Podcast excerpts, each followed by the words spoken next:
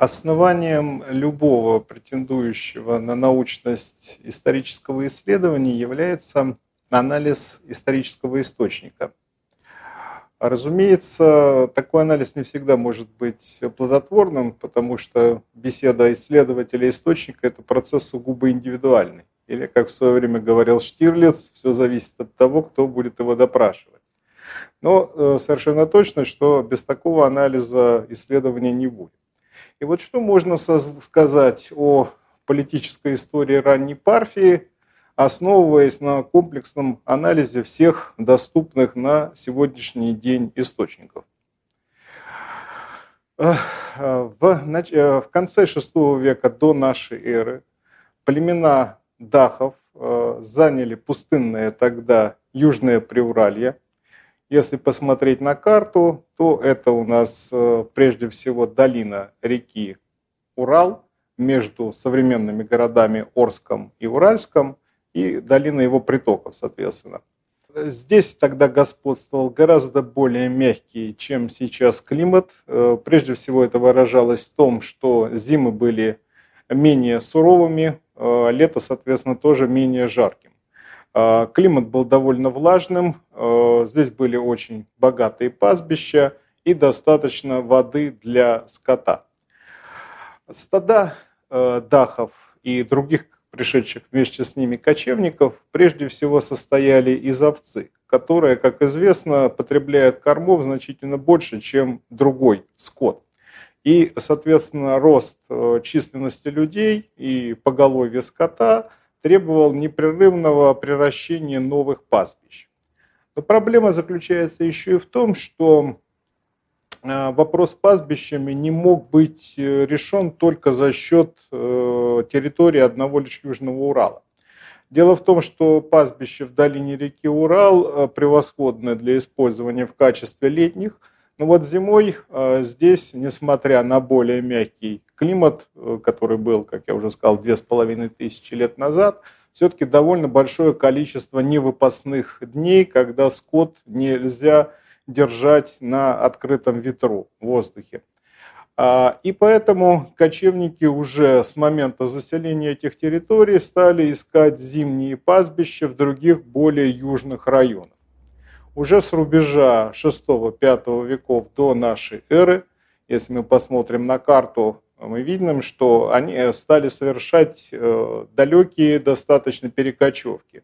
А примерно на одну тысячу километров каждую осень они уходили на юг, э, шли мимо гор Мугаджар, пересекали Устюрт и затем спускались в Присаркамышскую дельту Амудари где э, нашли богатые зимние пастбища. В этом районе невыпасных дней практически не бывает. Скот может круглые сутки находиться на э, воздухе.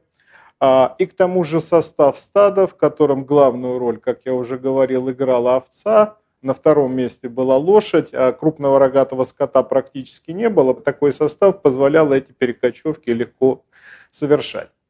Постепенно дахи и другие кочевники стали э, оседать в районах зимовок. Об этом говорит появление в курганах э, на юго-востоке Устюрта на границах с Присаркомышьем костей крупного рогатого скота. Это наряду с костями свиньи яркий признак того, что население, разводившее такой скот, было малоподвижным и далеко от своих э, мест своего обитания не уходило. И вот благодаря этим событиям э, дахи стали известны и, можно сказать, даже вошли в орбиту Ахименидской империи, которой в то время принадлежал Хорезм. И в 484 году до нашей эры дахи впервые попадают в исторический источник, они упоминаются в антидевовской надписи древнеперсидского царя Ксеркса как один из подвластных ему, ему народов. Ну, разумеется, нет необходимости предполагать, что дахи были силой завоеваны Ксерксом, что он совершил какой-то поход в Приоралье. Ему тогда было явно не до того. А, в Ахименидской империи бушевали восстания в Египте, в Вавилонии. Ксеркс готовился к своему знаменитому походу на Грецию. Вот предстояли битвы при Фермопилах, при Соломине, Платеях. Нет, все было гораздо проще. Очевидно, дахи выразили согласие признать номинально власть персидских царей и приносить дары в замен за на право пользоваться зимними пастбищами вот, в западной части Присорокомышской дельты. Между тем а, климат постепенно менялся. И в конце V века, в начале IV веков до нашей эры начинается редизация климата, он становится прежде всего более континентальным. Это выражалось в том, что растет разница между летними и зимними температурами, уменьшается количество осадков, и особенно эта редизация чувствовалась именно в восточных э, районах э, Южного Приуралья, где как раз э, в районе современного Орска и обитали дахи. В основном именно им и принадлежит огромный новокумакский могильник, находящийся вот на окраинах современного Орска и частично раскопанный советскими археологами в 50-е, в 60-е годы прошлого уже века. Вот такие события привели к тому, что все больше и больше дахов начинает уходить на юг и оседать в районах э, присаркомышской дельты Амудари. Между тем, э, наряду с изменениями климата происходят и политические изменения. В конце V века до нашей эры Хорезм отпадает от державы ахименидов и становится независимым государством. Часть дахов э, в этой ситуации решает покинуть Хорезм и, если мы взглянем на карту, э, перейти в Сокт. Это прежде всего долина современной реки Зеравшан на территории Узбекистана. Другие же дахи создали, или основали, лучше сказать, с новым политическим образованием, в общем-то, взаимовыгодные, равноправные отношения. Эм, когда э, в Средней Азии появились войска Александра Македонского, это у нас 329-327 годы до нашей эры – Э, дахи, жившие при Сорокомышской дельте Амударьи, на равноправных основаниях э, вместе с харизмийским царем и их соседями, совместными соседями, массагетами, решали вопрос о том, как вести себя по отношению к Александру. Ну а сагдийские дахи до самого конца, можно сказать, соблюдали свою верность по отношению к ахименидам. Из античных источников мы знаем, что они сражались с македонянами в битве при Гавгамелах, последней битвой державы ахименидов, а затем оказали македонянам ожесточенное сопротивление в междуречии Окса и Эксарта, современных Амударии и Сырдарии. После распада э, империи Александра Македонского при э, Дахе, жившие на окраинах Хорезма, стали совершать набеги на северные сатрапии его бывшей империи. Однако после того, как ситуация в Иране, э, в бывших владениях Александра стабилизировалась, возникла держава селевкидов – а Хорезм начинает оказывать на прихорезмийских дахов, на своих соседей, э, все более и более возрастающее давление. А хорезмийские цари понимали, что продолжение таких набегов может поссорить, серьезно поссорить Хорезм с могущественной державой селевкидов, спровоцировать селевкидский поход э, против Хорезма – Кроме того, харизмийским царям явно не нравилось такое независимое, фактически э, автономное существование харизмийских дахов. И э, они вынуждают тех э, все больше и больше э, признавать власть харизмийских царей, взять на себя функции охраны харизмийских границ, причем не только западных, но и восточных, и, соответственно, отказаться от набегов на селевкидские владения. А вот эти обстоятельства, а также приход при Сорокомышскую дельту Амударьи а, новых а, переселенцев с севера из пустеющего, все более пустеющего Южного Приуралья привел к тому, что ситуация в Присорокомышье стала накаляться, причем как в политическом, так и в демографическом плане. И э, потребовалось новое переселение часть э, прихаризмийских дахов уходит э, за реку Узбой, э, Амударью, Окс и оттесняет на запад Массагета. А другая часть дахов, которая получает название Парны, как мы видим по карте, спускается на юг и, и занимает никем не заселенные земли в северо-западных предгорьях Капитдага и на притоке реки Атрек э, Сумбари. Если мы посмотрим на карту, то э, заметим, что селевкидские владения на северо-востоке Ирана тогда состояли из трех э, сатрапий. А их границы можно очертить следующим образом.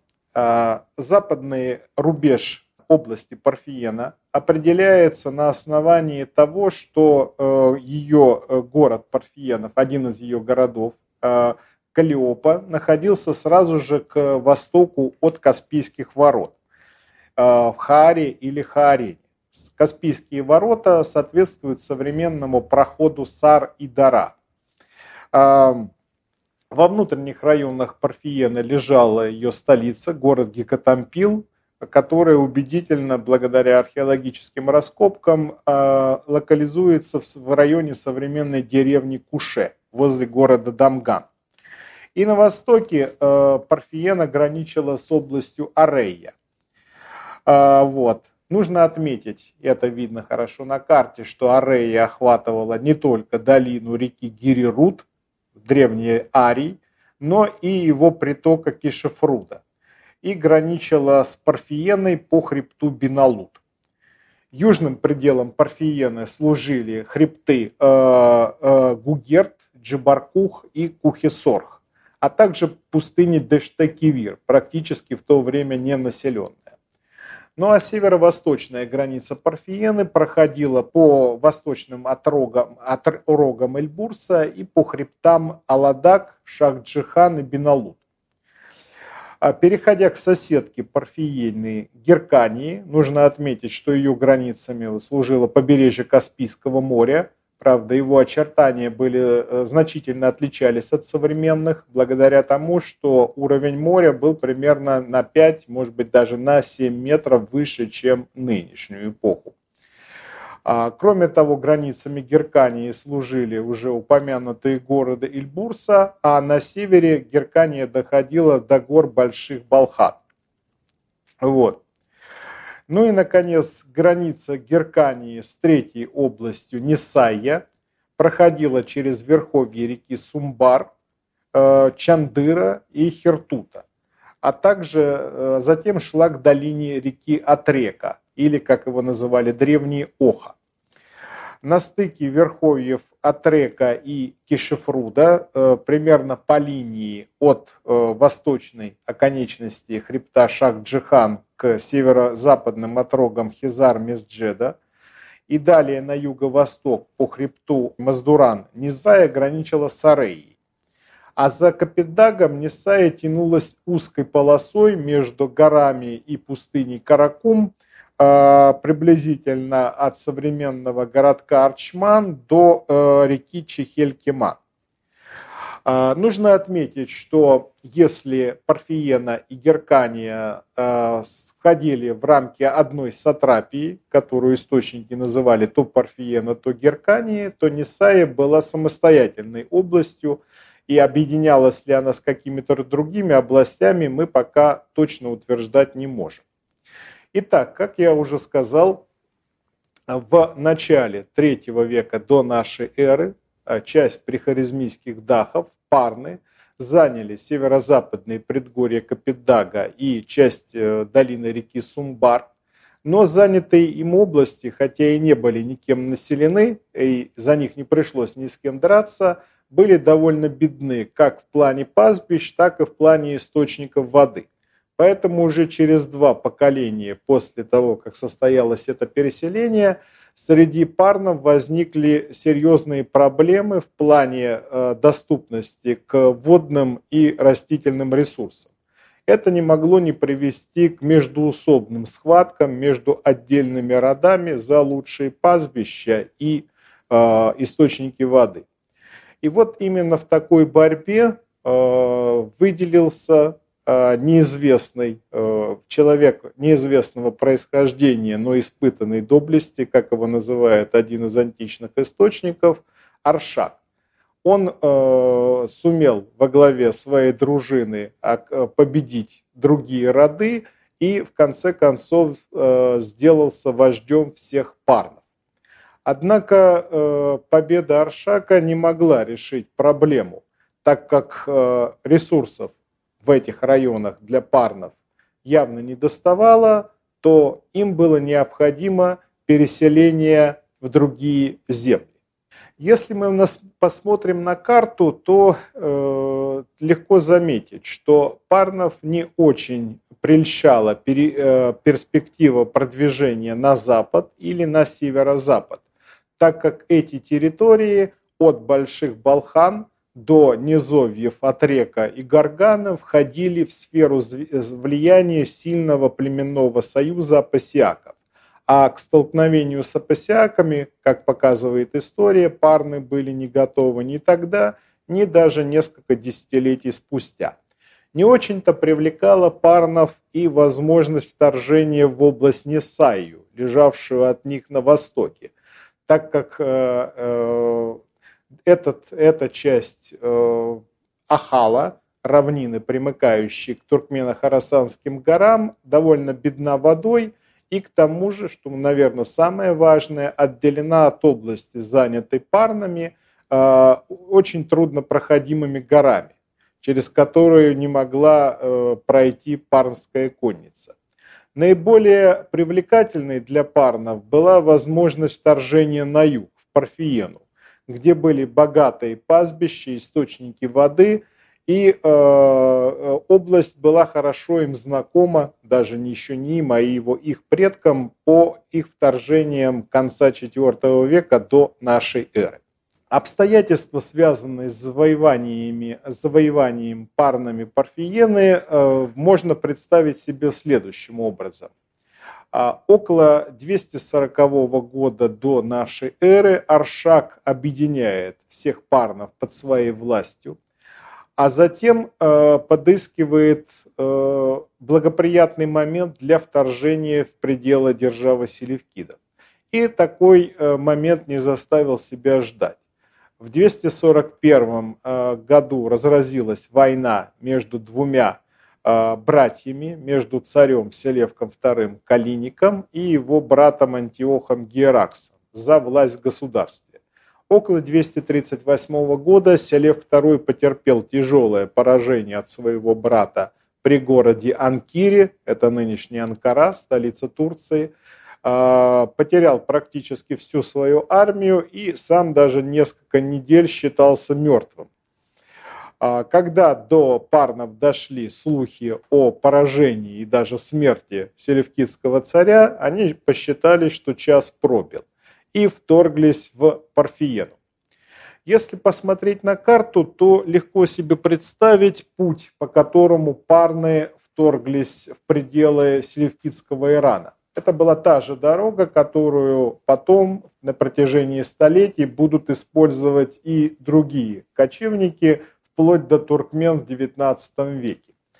Парные двинулись через современные Дешт и Джаджерм, откуда можно было легко проникнуть на иранское плато.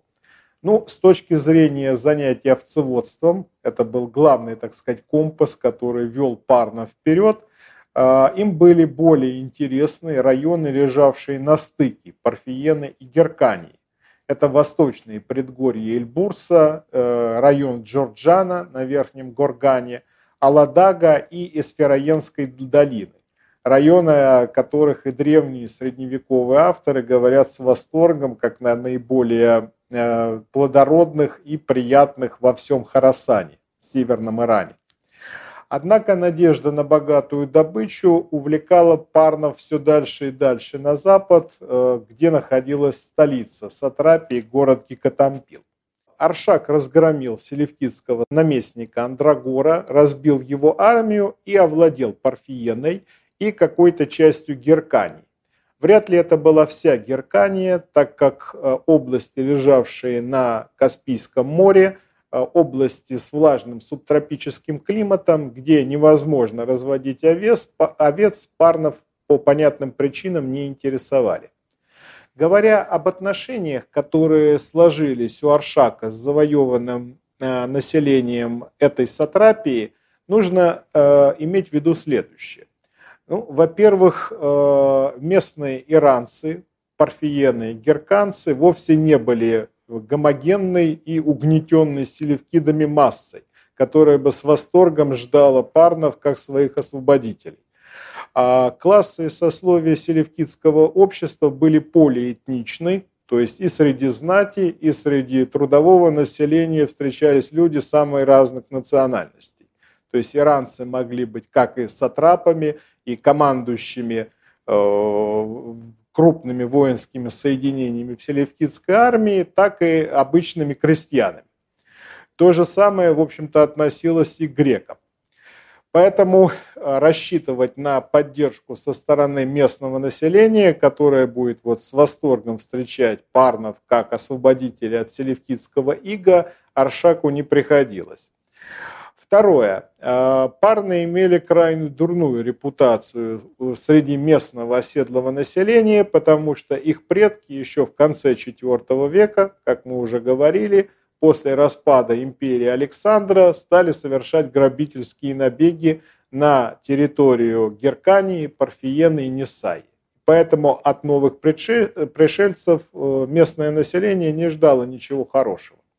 Ну и, наконец, третье.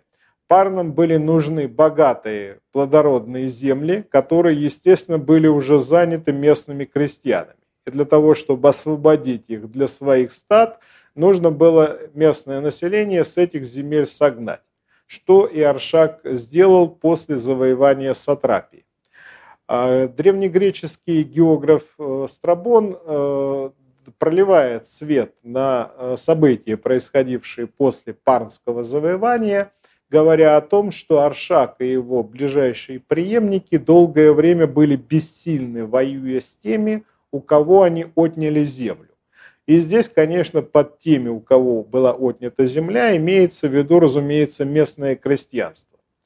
И вот, э, завязнув в борьбе с местным населением, Аршак оказался в очень тяжелом положении, положении когда в 230 году в Парфиену вступила армия Селевка II пришедшего за тем, чтобы вернуть себе потерянную сатрапию. А, несмотря на то, что Аршак сумел заключить договор с бактрийским царем Диадотом II и обеспечить себе тыл на востоке, войны на два фронта с селевкидской армией и с местным населением Аршак выдержать не смог. Он был разбит, и ему пришлось бежать к его союзникам Апасиакам жившими за Оксом в районе Больших Балхан. Тем не менее, и Аршак, и его гостеприимцы хорошо понимали, что присутствие Аршака у апасиаков может стать для Селевка хорошим поводом вторгнуться в, на их землю. Но и Селевк II не мог без конца находиться на территории Парфиены, ему нужно было закрепить свою победу мирным договором. И в конце концов такой мирный договор был подписан. Аршак был вынужден э, отказаться от всех своих завоеваний, признать селевкидскую власть и обещать платить налог кровью, то есть посылать своих воинов в селевкидскую армию. Взамен он получил от Селевка II право вернуться на те земли, которые парно занимали накануне вторжения в Парфиену. Вот такое э, положение подчинения парна власти селевкидов сохранялось вплоть до 217 года, когда в битве при Рафии младший сын и наследник Селевка II Антиох III потерпел тяжелое поражение от египетской армии. Эм, это произошло 22 июня 217 года. В этой битве участвовали парны, они немедленно информировали своего вождя Аршака о произошедших событиях, и Аршак посчитал, что э, момент э, для вторжения э, и попыт, для новой попытки захватить Парфиену очень благоприятный. И он действительно вторгся снова в Сатрапию, овладел ею, и, а также овладел значительной частью Геркани. Именно к этим годам относится э, создание э, парфянами парными, точнее, нового парфянского государства. Разумеется, главной целью создания такого государства было, а, была необходимость удержать в подчинении покоренное население, чего не было возможности достичь за счет только племенных органов власти. А, Аршак из племенного вождя превращается в правителя, его дружина становится уже профессиональной армией, у селевкидов парны заимствуют территориальное деление населения, а, э, систему письменности и вводят по образцу селевкидской монетную чеканку. А, если мы посмотрим на монеты, выпущенные Аршаком первым, а, то э, по ним можно э, достаточно ясно представить себе его политическую программу и то положение в государстве, которое он занимал. Эти монеты э, несут на себе греческую легенду Арсака Аутократорос и греко-иранскую легенду Арсаку Каранаи, Коран буквально. Эти э, титулы Аутократорос и Коран, в общем-то, взаимозаменяемы, и э, их можно перевести на русский язык как избранный военачальник с неограниченными полномочиями мы можем э, себе представить, что неограниченную власть в военных и других делах Аршаку вручило Народное собрание Парнов. Но, однако, к концу своей политической карьеры Аршак I, благодаря достигнутым им успехов, легко превратил эту пожизненную власть в наследственную и, умирая, это произошло примерно около 214 года до нашей эры, передал ее своему сыну. Аршаку II. Между тем, э, в 209 году Антиох III решает э, э, вернуть потерянные им восточные владения и начинает свой великий восточный поход. Он прежде всего вторгся в Парфию. Если посмотреть на карту, то можно достаточно легко представить себе маршрут, которым двигалась селевкидская армия. То есть э, Антиох III прошел через Каспийские ворота, миновал области Хаарена и Комиссена, затем без сопротивления, как э, сообщают источники, занял столицу Сатрапии Гикатампил, затем подошел к перевалам через Эльбурс, где ему удалось сломить сопротивление местных горцев, скорее всего под ними э, древние авторы подразумевали Тапуров и, возможно, Мардов и перейти в Герканию, спуститься уже к морскому побережью, городам Тамбрак и Сирин. Аршаку II пришлось бежать на север по стопам своего отца и снова воспользоваться гостеприимством апасиаков.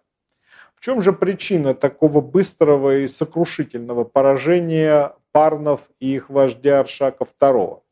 оно, э, разумеется, объясняется не только численным превосходством селевкидской армии, но и тем, что Аршак и Парны находились в острой конфронтации с местным иранским, да и греческим, разумеется, населением. И об этом говорят не только процитированные мною выше слова Страбона, но и та э, манера, в которой Аршак пытался вести борьбу против Антиоха III вместо того, чтобы бросить против селевкидской армии свою превосходную конницу, обстреливать пехоту на марше и мешать фуражирам добывать э, продовольствие и э, фураж, э, Арш, э, Аршак прибегнул к политике выжженной земли. Он приказал своим всадникам разрушать подземные каналы, э, канаты или и колодцы но они были основой местной ирригации, и их уничтожение обрекало местных парфиянских крестьян на голодную смерть. Поэтому местному крестьянству приходилось ждать прихода селевкидской армии как спасения. И именно вот эта э, политика э, политика конфронтации и с местным иранским и греческим населением обрекло Парнов на вторичное поражение. Аршаку II пришлось подписать э, с Антиохом III мирный договор, отказаться от всех претензий на самостоятельность, прекратить монетную чеканку и по-прежнему посылать своих воинов на службу в Селевкидскую армию. Трудно сказать, сколь долго бы еще парны находились в подчинении у селевкидов, если бы в 190 году до нашей эры Антиох III не потерпел бы тяжелого поражения от римлян при Магнесии. Ему пришлось подписать крайне тяжелый апомейский договор, по которому он отказался от всех своих владений в Малой Азии. Но э, важно отметить, что несмотря на это тяжелое поражение, у нас нет никаких данных о том, что парны попытались им воспользоваться. Видимо, память о поражениях Антио... Аршака I и Аршака II была еще сильно, слишком свежа. А, в истории Парфиены, Парфии начинается настоящее темное 25-летие. А, мы знаем только имена э, правивших в это время э, вождей Парнов, Фриопатия, Фрата I и Митридата I. О первом из них вообще ничего не известно, кроме имени и того, что он правил 15 лет. О втором известно немножко больше, потому что именно Фраат I организовал успешный поход против племени Мардов.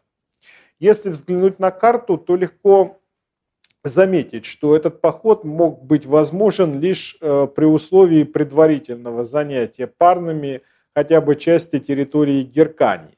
А судя по тому, что никто из селевкидских царей по этому поводу не протестовал, можно предположить, что вот войск парнов в Герканию – был э, осуществлен согласие, а может быть даже по прямому приказу селевкидских царей, наверное, правившего тогда Селевка IV, с тем, чтобы оградить мирное население Геркании от набегов мардов. При взгляде на карту видно, что установление контроля над областью мардов открывало парфянам через э, перевалы Терехмумедж, Кендеван дорогу в Мидию, в обход Каспийских ворот. Но вместе с этим а, победа над мардами ознаменовала собой начало коренных изменений во внутренней политике аршакитов. Дело в том, что сам по себе этот поход не мог быть предпринят ради добычи. А, к области мардов вполне применимо выражение э, «страна, где много пчел, но мало меду». Главной побудительной причиной действий Фрата I – было желание нормализовать отношения с оседлым населением э, Геркании, которое страдало от набегов э, мартов. И судя по тому, что поход парнов увенчался полным успехом, то э, а, расчет Фрата I оказался вполне состоятельным. Он получил поддержку местного населения, без которой парным конным лучникам было бы трудно действовать в заросших лесом, э, субтропическим лесом горах. Э, после Фрата I к власти приходит его младший брат Митридат I, который явился настоящим отцом парфянского великодержавия. Именно он э, приблизительно в 166 году до нашей эры – а, отложился от правившего тогда селевкидского монарха Антиоха IV и провозгласил свою независимость. Правда, эта независимость распространялась тогда только на часть территории Геркании и на коренные земли парнов. Лишь после того, как Антиох IV внезапно скончался в конце 164 года до нашей эры, Митридат I рискнул захватить и Парфиену, и в городе Гекатампиле возобновил свою монетную чеканку. Через несколько лет в руки парнов попала и область Несая. Мы можем взглянуть на монеты, выпущенные Митридатом I и в Несайе, и в Гекатампиле. На них впервые появляется царский титул. Именно Митридат I стал первым из правителей парнов, первым из аршакидов, который принял этот титул и тут же отразил это на своих монетах. Судя по тому, что в эллинистическую эпоху э, принятие царского титула было всегда следствием победы над бывшим сюзереном или над царственным соперником, э, нужно предположить наличие такой же победы и для Митридата I. Скорее всего, это была победа над греко-бактрийским царем Евкратидом. Что же послужило причиной того, что за 10 лет Митридату Первому удалось добиться больше, чем всем его предшественникам за несколько десятилетий. Вряд ли тут можно ограничиться иронической фразой Анатолия Франца о том, что э, никому не дано создавать шедевров, но некоторые вещи становятся шедеврами благодаря любезности времени. Вряд ли можно также согласиться и с теми современными исследователями, которые повторяют мысль Страбона о том, что именно наличие скифского варварского компонента обеспечило успехи парфян. Напротив, именно разрыв Фрата первого и особенно Митридатова первого с политикой их предшественников, отказ от конфронтации с населением Геркании и Парфиены привели к тому, что э, парфяне стали удерживать один успех за другим. Э, благодаря новой политики, благодаря э, учету интересов местного населения, Митридату Первому удалось использовать материальные и людские ресурсы завоеванных им селевкидских сатрапий для успешного наступления на, греку, на греко-бактрию на востоке и на селевкидскую державу на западе, и впоследствии превратить Парфию в мировую державу. Ну а для тех э, любознательных слушателей, которые захотят более подробно ознакомиться с событиями, происходившими в Иране в эту эпоху, я могу порекомендовать обратиться к моей книге «Политическая история ранней Парфии», которая вышла в Москве в 2017 году.